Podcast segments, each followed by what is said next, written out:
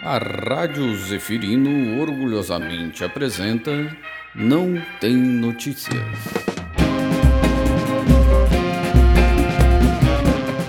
Chega mais! Está no ar mais um episódio do Não Tem Notícias. Eu sou a Lilian Âmbar, eu sou jornalista, ativista e, claro, militante de plantão, daquelas que milita até no posto de vacinação. Agora é hora de dar boas-vindas à minha companheira de bancada. Oi, Lilian. Oi, gente. Meu nome é Yasmin, sou mestra em sociologia, míope e adoro gente cancelada. E vamos então ao programa de hoje que está recheadíssimo. Prepare-se para uma conversa cabeluda já no primeiro bloco, refletindo sobre artistas, escritores, personalidades e seus deslizes. Do quem sou eu para não julgar?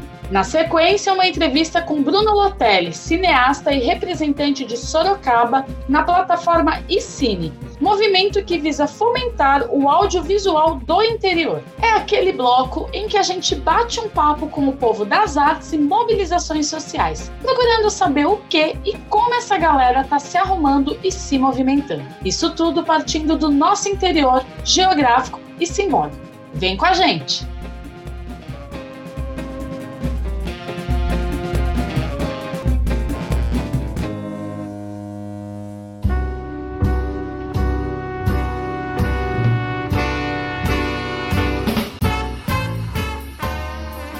Monteiro Lobato, Michael Jackson, Belo, Kevin Space, Benedito Rui Barbosa, Woody Allen, Agatha Christie, J.K. Rowling. O que essas personalidades têm em comum? Todas se envolveram em alguma situação que respingou em suas carreiras. Acusações no campo criminal, comportamental, apoios políticos, comentários racistas ou homofóbicos. Enfim, aquilo que podemos de uma forma bem simplória considerar como um close errado, sabe? Como então lidar com a arte de alguém que em sua vida privada não nos causa mais o mesmo impacto de sua trajetória? A arte de alguém que rompeu com as normas da nossa sociedade pode continuar sendo consumida? Resumidamente, é possível separar o autor da obra, Yasmin?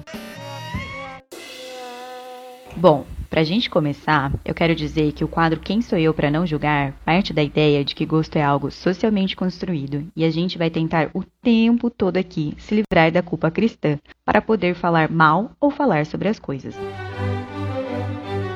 Quem sou eu para não julgar?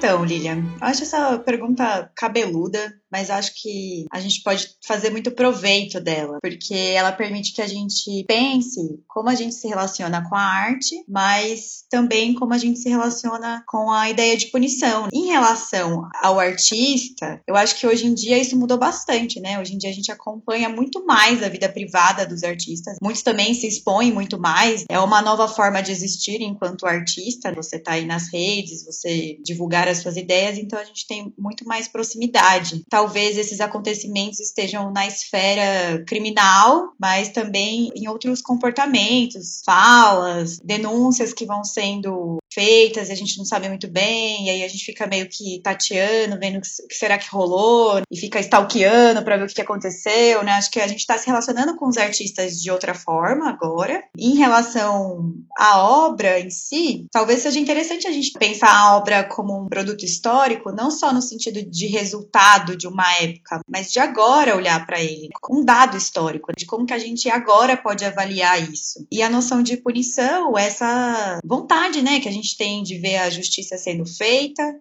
muitas vezes a gente não discute sobre o nosso sistema penal, não conheço muito os outros sistemas, mas o que é feito no Brasil em relação à punição é algo que tem resultados não que são questionáveis, né, mas que a gente deveria questionar. A gente está prendendo muita gente e resolvendo muito pouco dos nossos problemas. E eu acho que isso tem a ver com a sensação de impunidade que a gente tem, as pessoas têm, e também com a seletividade penal. Então eu acho que o fato da gente saber que tem algumas situações que não vão dar em nada, faz com que a gente queira reagir frente a essas coisas. E aí a gente pensa muito pouco sobre isso e só vai agindo. E eu acho que isso é um debate bom, assim, da gente fazer. É, eu acho que é um debate importantíssimo, né? Principalmente em tempos de internet. Eu mesma posso ter chamado de passadora de pano por muita gente. Ao mesmo tempo que eu sou muito problematizadora, que eu questiono muitas coisas, que eu vejo às vezes problema até onde não existe, mas eu também tenho um perfil de relativizar, de tentar pensar muito nisso que você falou, do contexto histórico e de que forma a gente pode trazer para os dias atuais e pensar assim, dá para reparar isso de alguma forma? Dá para fazer uma obra, um livro, por exemplo? A gente pode ter ali uma orelha, alguma coisa, a gente tem outros meios para abordar sobre esse assunto. Era um período histórico em que isso teve um impacto em todo o restante da história, enfim. Tem como a gente fazer uma, uma edição comentada, vamos assim dizer? É possível ter isso? Falando de um livro especificamente. Aí, se você vai para o campo da música, você tem algum artista que se envolveu numa questão de uma letra que a gente fala que é o famoso close errado, uma letra que é machista, mas aí a pessoa se posicionou falou: não, peraí, se retratou publicamente, mudou não só a sua postura, mas toda a sua produção a partir daquilo. A gente vai continuar punindo, porque tem muito isso que você falou e que ninguém fala, que é a questão da punição, de fazer justiça. E quero punir de alguma forma, ah, então eu deixo de consumir, eu vou nas redes sociais desse artista e vou lá começar a falar mal, vou criticar quem consome aquilo, vou criticar nas minhas redes. Vai mudar de alguma forma? Se eu deixar de ouvir, vai mudar alguma coisa? É, eu costumo dizer que eu gosto de gente cancelada, mas isso só é possível justamente por eu acreditar nessa discussão em relação à punição. Porque daí eu fico mais tranquila. No final das contas, eu tô pensando sobre isso. Eu acho assim, a, a, nível individual, você fala, ah, vou deixar de seguir. Também tudo bem a pessoa deixar de seguir, né? Não concorda. A pessoa meio que se sente traída, né? É uma sensação meio, por você gostar daquela pessoa, ela fazer algo, parece que te ofende. Como assim? Então, meio que você quer se separar daquela pessoa também. Então, o jeito que você tem, de repente, parar de seguir, parar de consumir, eu acho que é uma tentativa, assim, né? A gente fica meio que sem saber, mas eu acho que daí a gente tem que ampliar o debate para pensar essa questão punitivista. É da gente querer que a justiça seja feita, mas a gente tem focado muito mais na punição do que nas outras formas de se evitar que esse problema aconteça. Quais são as políticas institucionais ou públicas que podem existir dentro desses espaços de produção de arte e às vezes não está no espaço de produção de arte. Esse tipo de situação aconteceu na vida privada da pessoa, né? E aí a gente teve acesso por meio de uma denúncia. É bem delicado mesmo. Eu acho que a gente se permitir a pensar sobre isso, ver que tipo de ações estão sendo tomadas e que tipo de resultado a gente tem a essa medida, já é bem importante, assim. Ah, se eu deixar de seguir, não vai acontecer nada.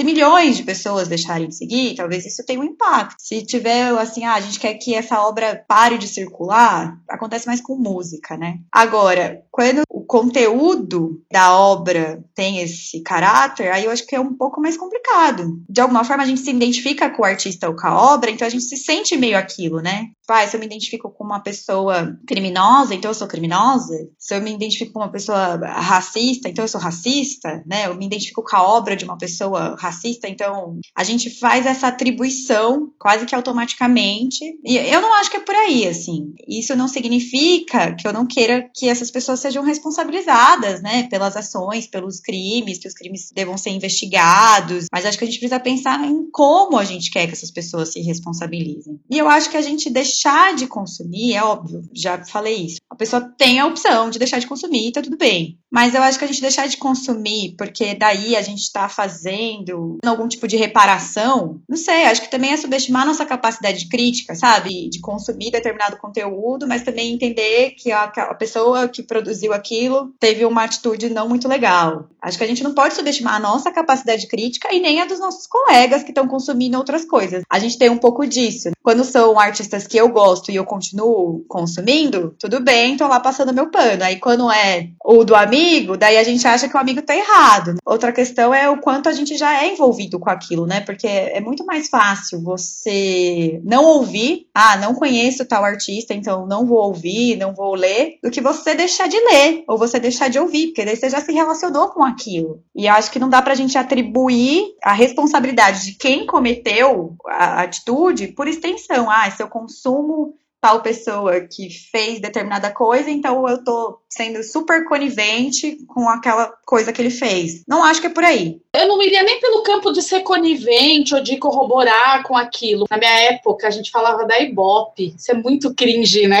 eu tô sendo bem cringe agora, né? Mas a partir do momento que você tá dando Ibope pra esse artista que tá envolvido em uma polêmica, eu acho que da esfera criminal é um pouquinho mais complicado. Quando parte para a esfera criminal, uma pessoa, né, um artista que se envolveu com um crime de fato, é muito mais delicado. Mas se a pessoa tem um close errado ali, tem uma atitude que de repente não vai, vai contra o que você você acredita, né? Os seus valores, aquilo que você defende, e você continua consumindo, de certa forma você está aumentando a influência dela, popularidade, e consequentemente dando grana, entendeu? Dando alcance, fazendo aquela pessoa com que aquela pessoa tenha mais visibilidade, fazendo com que as ideias dela cheguem a muito mais gente. Então, isso que me preocupa também. Voltando à questão da era da internet, a internet ela trouxe muita coisa boa, mas tem muita coisa que não é legal também. A questão do tribunal, ela pode ser ruim em alguns momentos momentos, mas o fato de você poder estar tá ali como influenciador, eu acho que todo cuidado é pouco com a forma como você se posiciona, com as coisas que você fala, que isso pode influenciar muita gente. Então eu sempre penso nessa questão do da Ibope.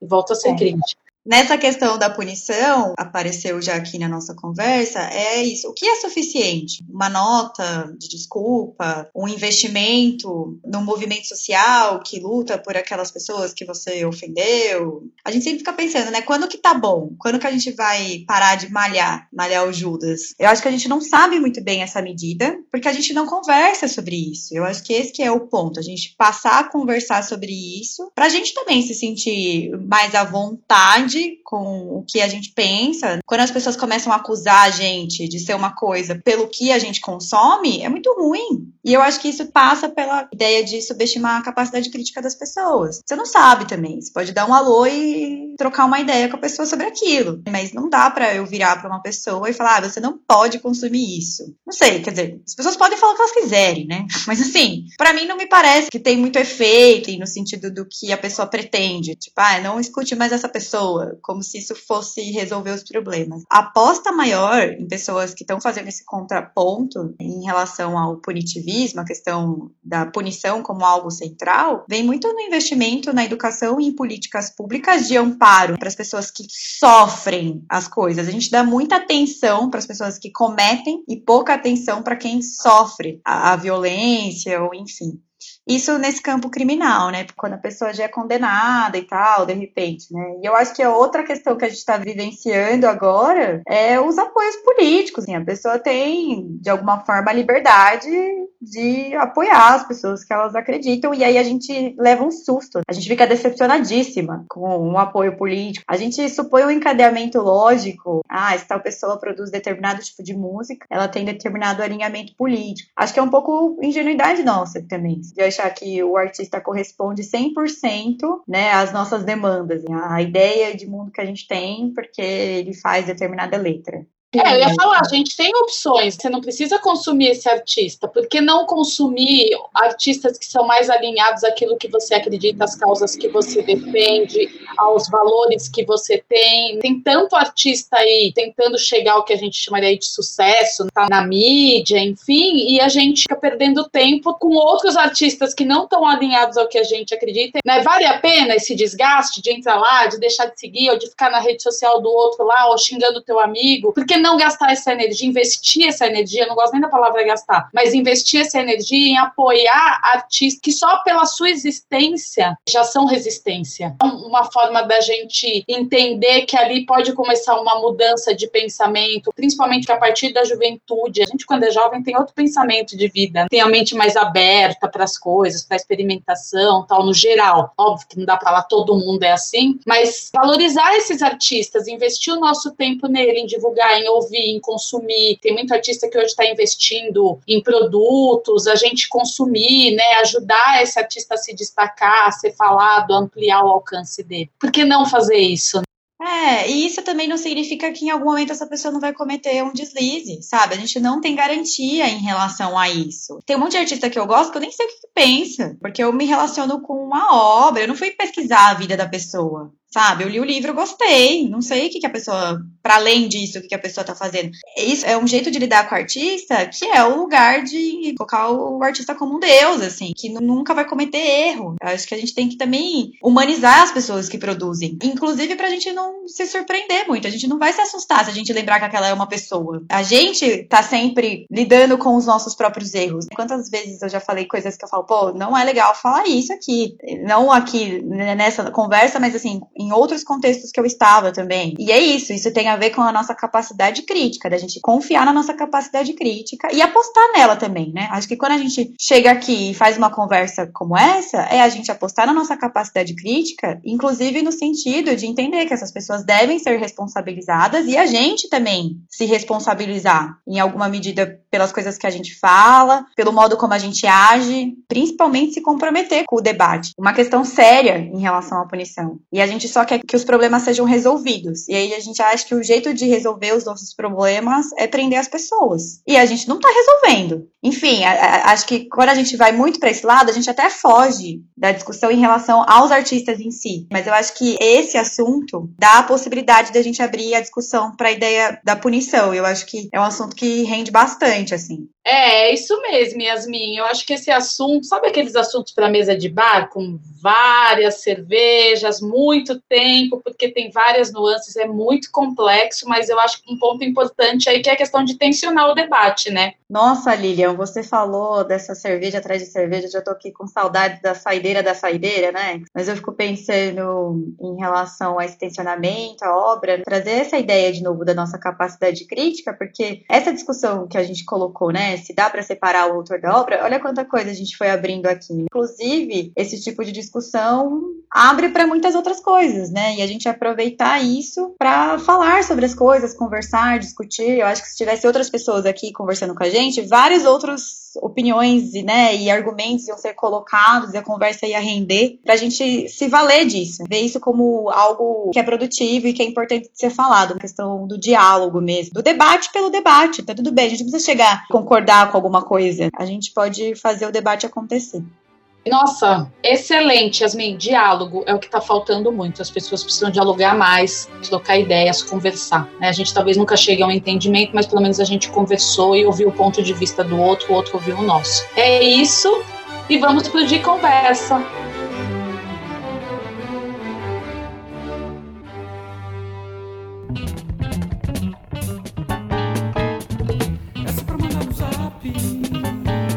Essa é pra mandar no zap.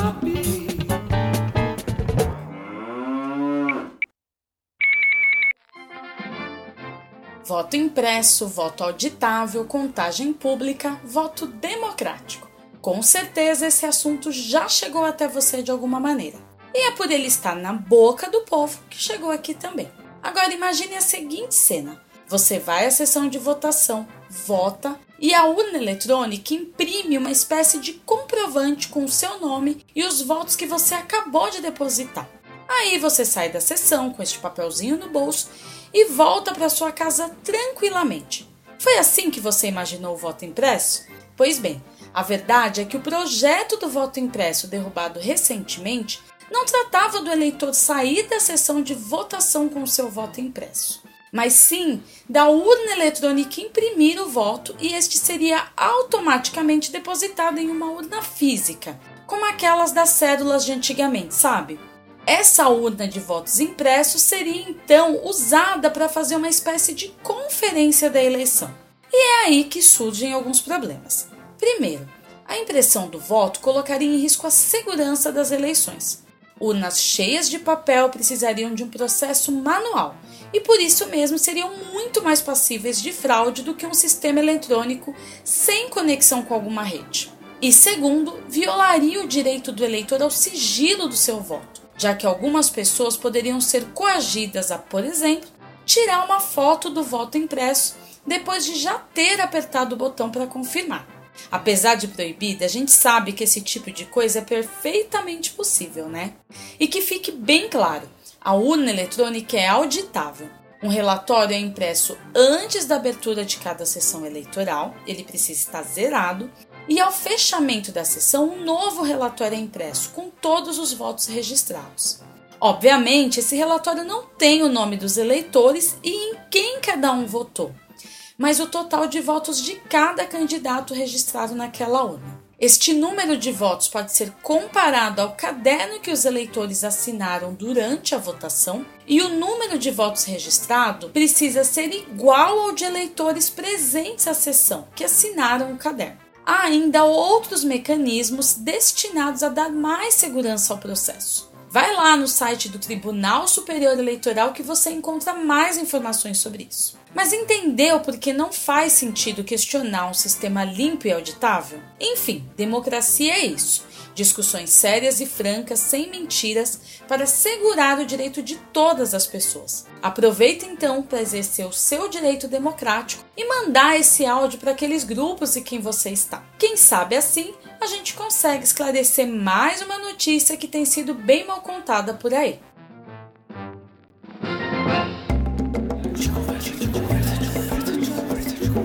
De conversa.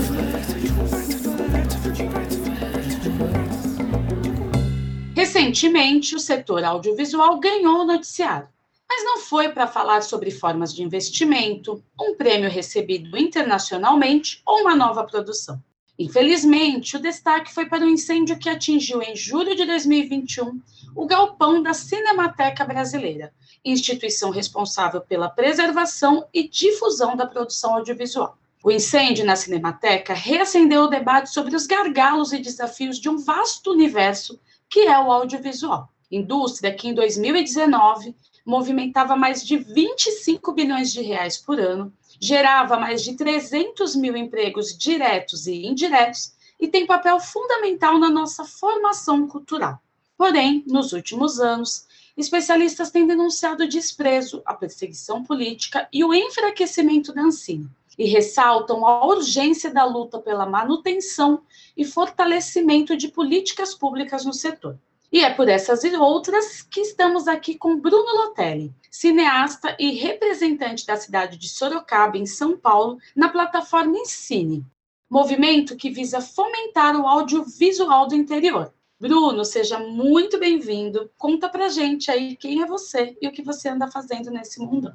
Olá, muito obrigado a todas, todos aqui do Não Tem Notícias pelo convite. Bom, eu sou cineasta, educador e pai da Madalena. É assim que eu me identifico atualmente. Eu sou cineasta, é essa ordem porque eu sou cineasta há mais tempo que eu sou educador e educador há mais tempo do que eu sou pai. Eu comecei a trabalhar com cinema tem uma década, mas esses dias eu estava escrevendo um mini currículo e por um um equívoco fortuito, assim, eu escrevi, né, viver cinema, eu pensei, bom, desde quando eu vivo cinema? E eu tenho a memória clara da primeira vez que eu fui ao cinema com meus pais, assistir Jurassic Park, e da sensação de entrar na, naquela sala escura e, e do assombro, né, e da emoção, da energia correndo nas veias, acelerado, o coração batendo acelerado, na hora que o som liga e a imagem enorme, né? Imagina a proporção que é para o corpo de uma criança a tela ali. Aquilo marcou muito, né? São dos momentos mais carinhosos da minha infância e adolescência também, os momentos que eu passei com os meus pais no cinema e depois com amigos. Então eu vivo de cinema há muito tempo, eu acho, desde da minha primeira recordação. Eu acho que a recordação mais antiga do que eu tenho é, é essa ida ao cinema com os meus pais. Mas na verdade eu decidi me profissionalizar bem mais tarde do que a média costuma ser no setor. Eu não tenho nenhum parentesco, né? Que trabalha na, na indústria criativa. Os meus pais são os primeiros da família a fazerem faculdade, sempre trabalhar no escritório, na indústria. E aí tive a oportunidade de, de estudar fora, morei um ano na Califórnia e na, no high school, onde eu fui fazer o último ano do high school, tinha a aula de video production. E aí eu sentei no Mac pela primeira vez, comecei a editar e trabalhar com as câmeras. E aí voltei decidido a trabalhar e contar para os meus pais que eu não ia fazer aquela altura eu já estava decidido a fazer economia, porque eu sentia que eu não era tão produtivista, assim, eu queria, eu queria ter uma pegada humanista na, no meu trabalho. Eu queria trabalhar de uma forma mais com impacto social, em vez de contribuir apenas para o lucro de uma empresa, né? Então, eu já tinha me convertido à economia e aí voltei decidido a fazer audiovisual, uma escolha muito interessante, assim, muda muita coisa, né? Quando você resolve fazer cinema brasileiro, porque também essa foi uma coisa que eu consolidei chegando aqui. Eu acho que é um pouco do motivo pelo qual a gente está conversando. É diferente você fazer audiovisual e fazer cinema brasileiro. Bruno, para a gente entender um pouco melhor o setor, onde estiveram e onde estão os profissionais do audiovisual?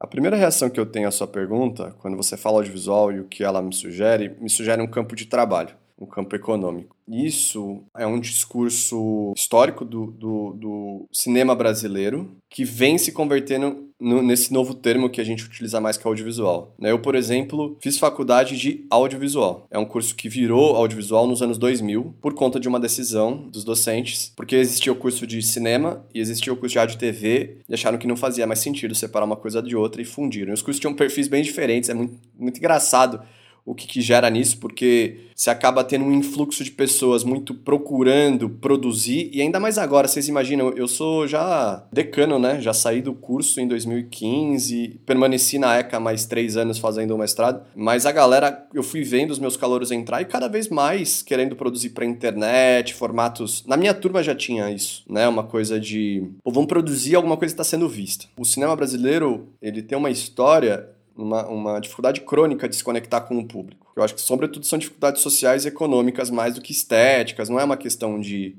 Vocês estão vendo, assim, por exemplo, séries da Netflix, quando chega dinheiro para uma produtora brasileira, o produto é tão bom quanto, as mesmas chances de ser bom ou ruim quanto uma produção gringa. Não me surpreende em nada que exista Casa de Papéis na Espanha, existiriam os borbotões se tivesse a mesma estrutura de financiamento que existe no, nos Estados Unidos. Mas, como esse é o terreno dado, tipo, pensa que uma pessoa entra na faculdade e aí ela tem que geralmente justificar para os pais, né? Eu vou fazer audiovisual. Nossa, vai Meu, meus pais ficaram bastante preocupados mesmo, porque eu vinha né, de uma decisão de fazer administração e, e economia tinha mudado para o audiovisual e não tinha nenhum lastro, né, nenhum parente relacionado na indústria. Mas o audiovisual, você consegue justificar para seus pais, falar, eu posso trabalhar na TV naquela época, na publicidade, e na publicidade, se você for trabalhar, você vai ter uma renda muito boa, superior ao, ao que os meus pais poderiam alcançar na indústria. Eu poderia, na pior das hipóteses, nenhum demérito, mas poderia, não era meu objetivo, viver de,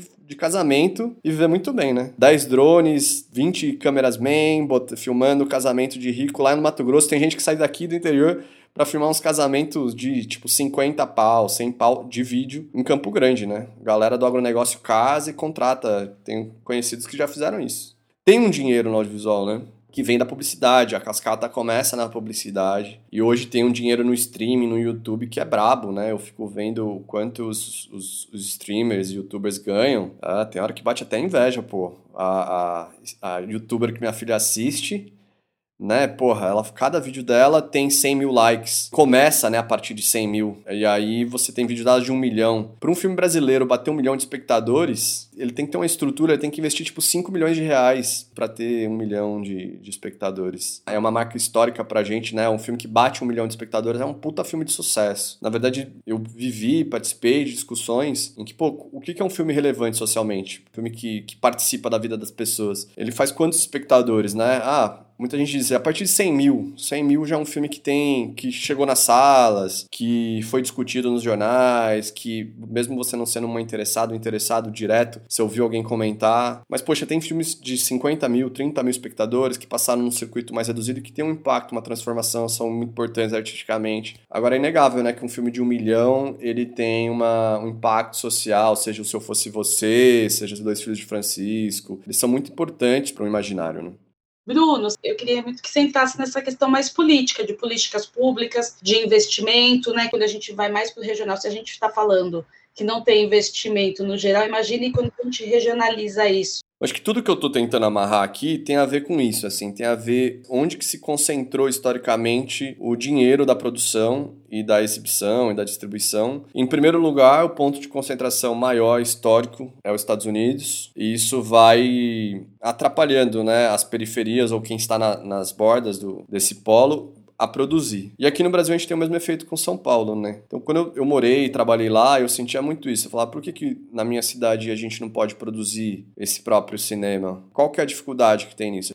Bom, é que você tem uma capacidade instalada na capital, né, com estúdios profissionais, muito, né, uma, uma produção migrante. Esses dias saiu um levantamento de projetos inscritos no PROAC desse ano. E São Paulo tem, tipo, 10 vezes mais do que Ribeirão Preto, que eu acho que é a cidade do interior que tem mais projetos. Mas é óbvio, porque, tipo, quantas pessoas de Ribeirão Preto, de Sorocaba, estão em São Paulo escrevendo projetos submetendo por lá, né? Então tem um, uma concentração de recursos humanos muito forte. E aí eu quis fazer parte de um contrafluxo. Eu sentia que em 2013, quando eu voltei a morar em Sorocaba, você tinha um cenário diferente no Brasil, muito fomentado pela ideia de coletivização né, da, da produção artística, coletivos de, que, né, que cultivavam uma sede própria, faziam cultivo de um público ali cativo.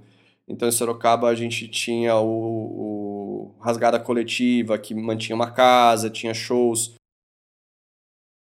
né, independentes feitos na casa, uma curadoria, você tinha um cenário ali, aí tinha uns coletivos de teatro, o coletivo C. Eu falava, pô, não tinha um cenário de cinema estabelecido. A referência que a gente tinha aqui e que era muito positiva, diferente quando eu saí, era o Cine Café, um projeto do SESC, um cineclube muito interessante. Foi comandado pelo Marcelo Domingues, um cineasta e agitador cultural daqui, meu primeiro professor de cinema. O primeiro set que eu, que eu tive na vida foi foi o set do Estação da Luz, um filme do um curta-metragem do Marcelo, dirigido pelo Marcelo, mas não tinha a cultura do coletivo, né, de você estar tá unido em, em, com, com pessoas para produzir. Esse cenário, de certa forma, no Brasil desaqueceu, né, acho que não foi o suficiente para virar a, a, economia de ponta cabeça, né, os coletivos de certa forma, no Brasil todo, modificaram suas estruturas, né? E eu via que a galera do audiovisual não tinha relação nenhuma com a galera da arte, nem de assistir peça de teatro ou, ou grupos locais, né? A galera do audiovisual né, das produtoras, basicamente curte filme gringo e produção externa. Isso remete ao meu tempo de formação, né, do que eu estava falando, que é isso. Quando você entra na faculdade, você pode ter um pacto a fazer, que é eu vou fazer audiovisual, que é meter drone, efeitos especiais, caprichar no after e vender caro um produto que é, um, que é uma mercadoria. E tem um outro campo, que é o campo das artes, que é o campo, como você falou na abertura, campo da cinemateca, da militância cultural. É uma outra história. Tem uma tradição maior, mas hoje em dia eu diria que o audiovisual é um campo econômico maior do que o cinema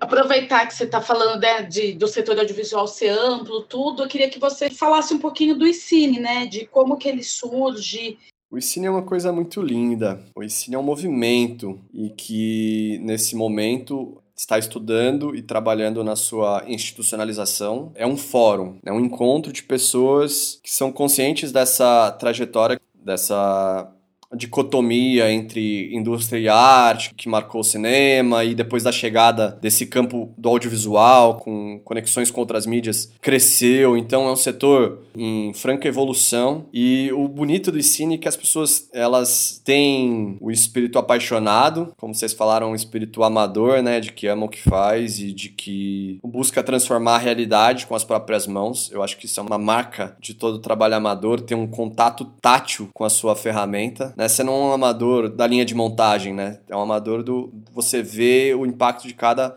obra que você coloca no mundo, mas ao mesmo tempo consciente de que a gente joga um jogo que é internacional e que tem possibilidades de, de atuar no campo internacional, principalmente diante desse cenário de crise, né? Tanto pós-pandemia quanto do pandemônio, né? Que a gente vem vivendo desde as derrubadas sucessivas aí dos governos mais progressistas em direção a governos mais conservadores, né? Desde do, da gestão do Temer, a gente teve lá PEC do fim do mundo e, e outros impactos, né? De reorganização de ministério, de prioridade de política pública. E nesse momento que a gente sequer tem um Ministério da Cultura, essa semana houve um rearranjo, a Secretaria de Cultura passou para debaixo da pasta do Onyx Lorenzoni, né, homem forte aí da presidência, e a classe artística e sobretudo a classe cinematográfica audiovisual estava muito organizada depois dos anos mais progressistas, trabalhistas, muita participação ativa na política assim, né, na construção da Ancine, se fazendo presente e tendo muito resultado, né, de bilheteria, a gente tem lá o ano histórico de 2004 com os filmes que ocuparam o mercado, a gente tem a internacionalização dos nossos cineastas né? Zé Padilha que foi fazer filme fora. Então a gente tinha, assim, a faca e o queijo na mão, né? Pra ter uma indústria saudável. Quando entram os governos mais conservadores, existe um embate ideológico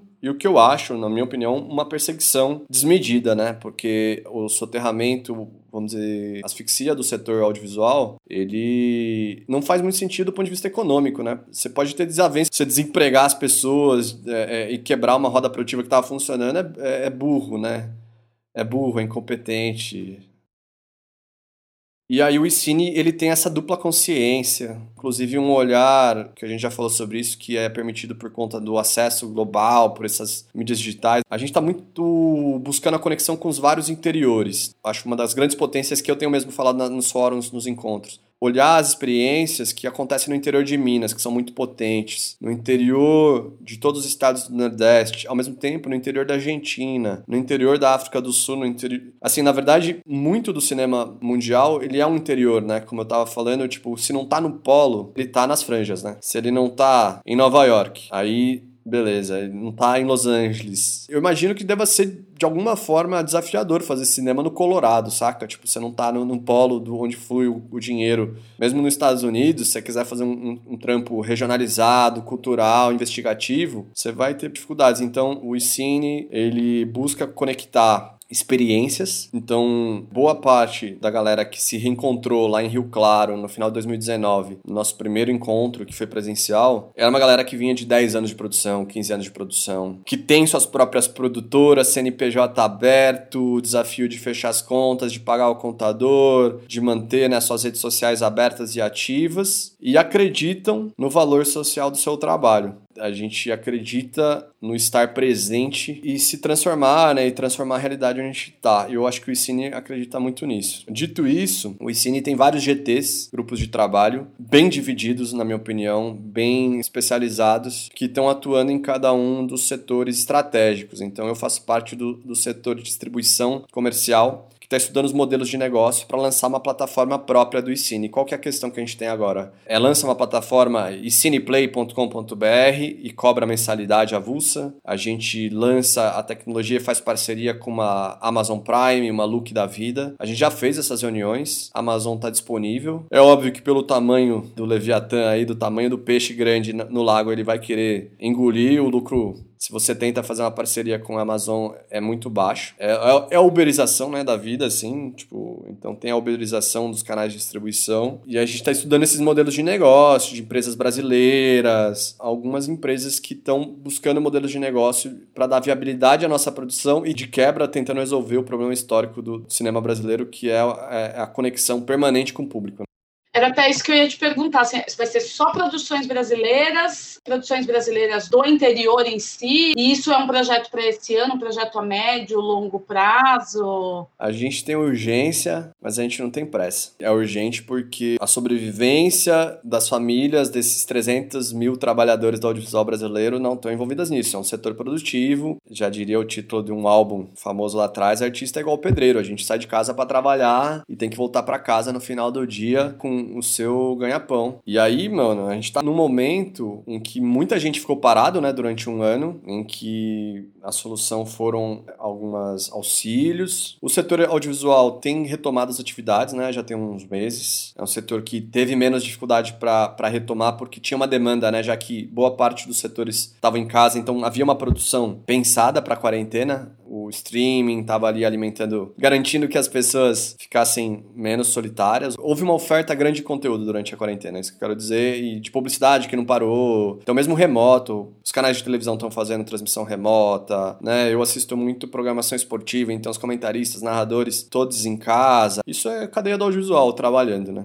E aí, a gente está estudando como é que vai ser esse modelo do ICINE. A gente precisa que seja um modelo viável economicamente. A gente já está numa escala boa de produção, né? De, de termos de quantidade a gente tem que continuar expandindo e aumentar a capilarização. Sorocaba produz poucos longas metragens, poucas séries, poucos youtubers. Então você tem uma coisa de, tipo, é a presença, né? A cada tanto tempo, um filme blockbuster americano ocupa todo o noticiário, toda a publicidade, qualquer site, sabe, da internet. Tem lá, eles não se deixam esquecer. A Marvel não se deixa esquecer. Ela termina o lançamento agora do Viva Negra, vai vir com o próximo e com o próximo. Tem uma conta básica na indústria do entretenimento, que é o P&A, né? A conta de publicidade e campanha, é 100%. O filme estadunidense custa 30 milhões, 50 milhões, eles investem 30 milhões, 50 milhões em publicidade. juntando aqui, né? Meu pai falou, quando eu entrei pra fazer faculdade, porra, e eu tinha decidido fazer cinema brasileiro, porra, mas ninguém vê, aquela coisa, né? Ninguém vê cinema brasileiro. Porque o cinema que existe é o americano. Eu falei, não, todo lugar tem alguém filmando, porque é uma necessidade humana contar a história. Se esse cinema tá sendo visto, é uma outra história. E por que, que um é visto e outro não é? Porque o outro investe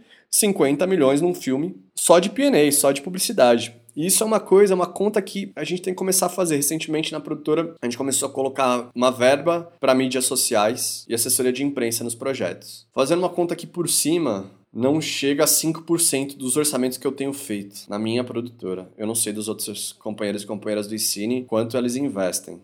Ô Bruno, e para finalizar, atualmente, quais são as formas da gente acompanhar o trabalho do ICINE? Apoiar? Como que a gente faz? O ICINE tá no Instagram, arroba. Ele é um movimento, ele tem encontros mensais voltados para as pessoas que trabalham na cadeia ampla do audiovisual, seja na produção, na distribuição, na exibição. Então a gente tem cineclubistas, né? A gente tem um GT de circulação alternativa, formado por curadores e curadoras e cineclubistas que estão planejando uma certa liga de festivais, uma espécie de cordão de festivais, quer dizer, uma ideia muito interessante. Imagina que se a gente tivesse festivais de cinema no interior percorrendo o estado, do litoral ao oeste extremo, lá prudente, que eles fossem num duto, numa calha, assim, a publicidade de um, ah, acabou o Festival de Lorena, o Gato Preto, agora vem o, o, o Cinefest Votorantim, a gente vai caminhando pelo interior. Essa é uma ideia. Então o Ensine tem os seus GTs distribuição comercial, circulação alternativa, formação, que é o mais recente. Tem um de pesquisa e preservação do patrimônio, tem um de fomento, tem um de comunicação, óbvio que é um GT interno. E quem for interessado, interessado aí, trabalhador né, da cadeia audiovisual, pode procurar o Instagram, pode falar comigo também. E a gente chama para um grupo do WhatsApp, que é um Ensine Fórum geral. Tem muita gente lá. E a partir de um certo momento, se se interessar, pode participar das reuniões. Elas são abertas, são consultivas, deliberativas, né? E aí é isso. Participa dos encontros mensais, você pode entrar num GT, trabalhar na promoção dessa cadeia produtiva no interior. Para que os recursos que são gerados no interior, vamos falar em termos de política pública, se a gente exclui São Paulo capital, o interior do estado de São Paulo, ele teria o segundo maior arrecadamento como estado do Brasil. O arrecadamento do interior de São Paulo é maior do que do Rio de Janeiro e de qualquer outro estado da federação. E a produção não é regionalizada, né? Ela é centralizada. Então a gente precisa, a gente quer, a gente vai descentralizar essa produção e realizar e fazer com que o público possa se ver nas telas. A gente fica aqui na expectativa de ver essas vozes, esses diferentes rostos aí que compõem nosso povo nas telas, na expectativa para que essa plataforma chegue logo. E a gente agradece muito o seu tempo, esse bate-papo. Obrigada mesmo pela disponibilidade e por essa troca para a gente conhecer e entender um pouquinho aí o que é o audiovisual brasileiro. Bom, então é isso, meu povo. Esse foi o Não Tem Notícias. O programa é apresentado por Lilia Ambar e Yasmin Lucita. Edição, áudio, criação das trilhas e sonorização por Marco Bir. Artes gráficas por Ralph Lenneman. Produção e direção, Roberto Sgarbiero. A gente se vê logo mais. Um abraço.